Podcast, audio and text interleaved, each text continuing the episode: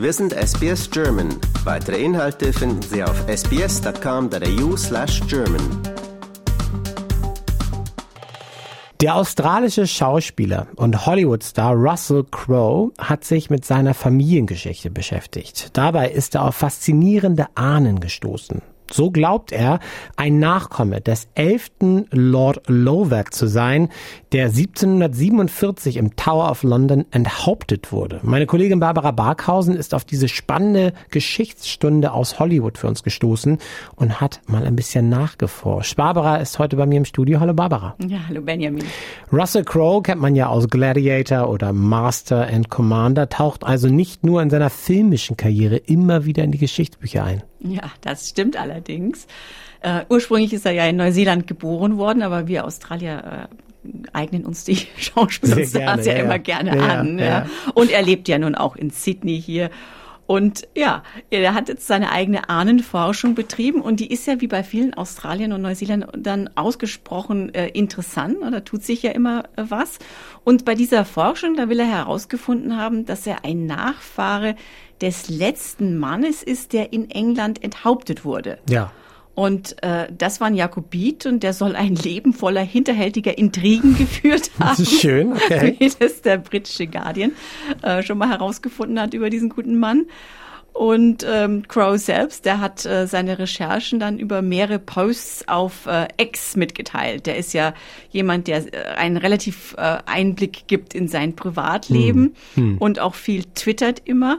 Und äh, dort hat er dann geschrieben, dass er über seine Großmutter äh, väterlicherseits mit Simon Fraser, dem elften Lord Lovat, verwandt sei.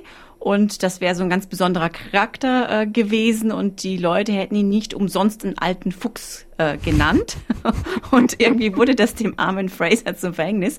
Der wurde dann 1747 im Alter von 80 Jahren. Wow, für die Zeit Wahnsinn, ja. ja. Genau, der ist eh schon ganz schön alt geworden, ne? Dann ist das nicht so schlimm, sagst.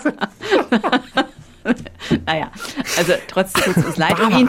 Ja, ist er im Tower of London dann ja. wegen Hochverrats exekutiert ja. worden und er war wohl der letzte Mann, der in Großbritannien per Enthauptung hingerichtet worden ja, ist. Ja, da wurden ja so einige äh, per Enthauptung äh, hingerichtet. Da verliert man auch mal schnell den Überblick. Aber den letzten, den kann man sich dann ja merken. Das ist dann ja wahrscheinlich dann doch schon so ein Spektakel wie einst die Gladiatoren in Rom. Die haben ja wahrscheinlich so ein richtiges Spektakel daraus gemacht, oder? Ja, ich meine, das ist uns, glaube ich, heute allen irgendwie ja komplett äh, fremd, ne? wie man aus dem ja. Tod von den Menschen so ein Spektakel ja. machen kann. Aber gut, so war das damals. Also die Exekution, die ist dann von dem damaligen britischen König George II als ein so wichtiges Ereignis eingestuft worden, dass man noch zusätzliche Tribünen für die Zuschauerinnen und Zuschauer errichtet ja, hat, ja, ja, die eben dann dieser Hinrichtung beiwohnen sollten. Und eine dieser Plattformen, die soll dann auch noch kurz vor der Hinrichtung eingebrochen sein. Und bei diesem Unglück kamen dann, also laut Crow zumindest, neun Menschen ums Leben. Oh Gott. Und der Legende nach, der Geschichte nach, äh, hat das den Fraser, der ja offensichtlich nicht so der netteste aller netten Menschen war, dann so zum Lachen gebracht, dass er wohl noch gelacht haben soll, während das Beil fiel. Und das wiederum soll dann diesen englischen Ausdruck laughing his head off geprägt ah. haben. Also im Deutschen so viel wie sich kaputt lachen. Ne? Ja, oder totlachen. Also der hat sich dann Fall, tot ja. gelacht sozusagen, ja. Okay, eine ganze Menge Informationen. Russell Crowe scheint da richtig tief drin äh, zu sein in dem Thema. Wie ist denn eigentlich äh, Crowe auf seinen ja, bekannten Vorfahren gestoßen? Ja, nun ursprünglich äh, ist er wohl auf der Suche nach seinen italienischen Vorfahren gewesen. Ja. Und da äh, schrieb er auf Ex folkloristische Familienmärchen und Rechtschreibfehler hatten mich auf eine Reihe falscher Spuren geführt, meinte er. Und es stellte sich heraus, dass mein Ur-Ur-Urgroßvater mütterlicherseits, der 1864 nach Neuseeland reiste, Luigi Gezzi war.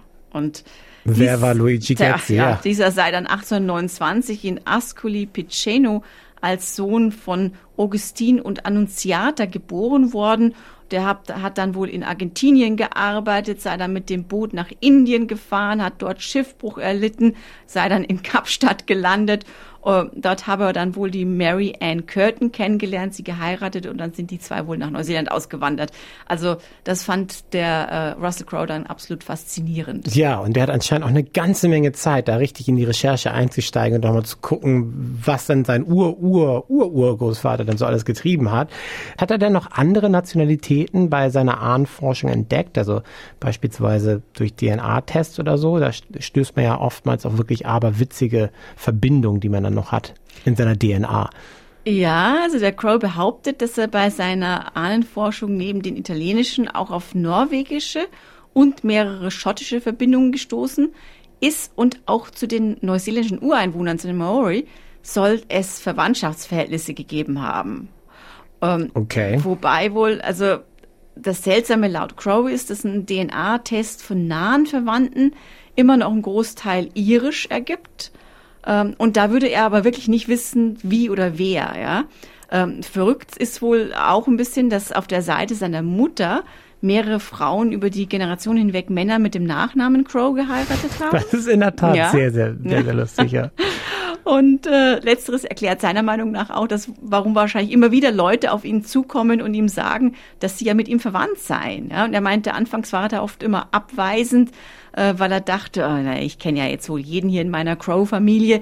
Ähm, aber er, er ist wohl auch mit noch anderen Linien von Crows verwandt, die offenbar jetzt eben nicht aus Australien und Neuseeland sind. Und ja, vielleicht haben die Leute dann doch recht, die ihn da immer ansprechen. Ja, ja. Wahnsinn. Äh, und welche Verwandtschaft war ihm nun die, die liebste aus all seinen Entdeckungen? Das waren ja wirklich einiges. Könntest du da äh, was ausfindig machen? Also war es der, der englisch enthauptete Lord oder was, was war seine liebste Verwandtschaft? Nee, ich hatte nicht den Eindruck, dass er auf den so stolz ist.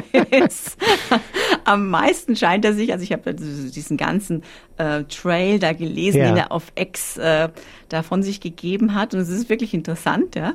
Und am ähm, meisten scheint ihn aber seine Verbindung nach Italien zu freuen. Und da ist er wohl auch ganz scharf drauf, jetzt all diese Orte zu besuchen, wo seine frühere Familie da gelebt hat. Und da hat er so geschrieben, es sieht so aus, als ob ein Abenteuer vor uns liegt. Also ja. ja. Ist schon ein schöner Anlass für so einen Italien-Trip, einen ausgedehnten. Ja, also, das ist, herrlich. das ist ein guter Grund. Ich fahre auch immer gerne nach Italien. Ja, ich glaube auch gutes Essen, guter Wein und so. Das, das wird schon, glaube ich, lustig für den Herrn Crow. Barbara, ich danke dir vielmals. Danke dir. Liken, teilen und kommentieren Sie unsere Inhalte bei facebook.com slash sbsgerman.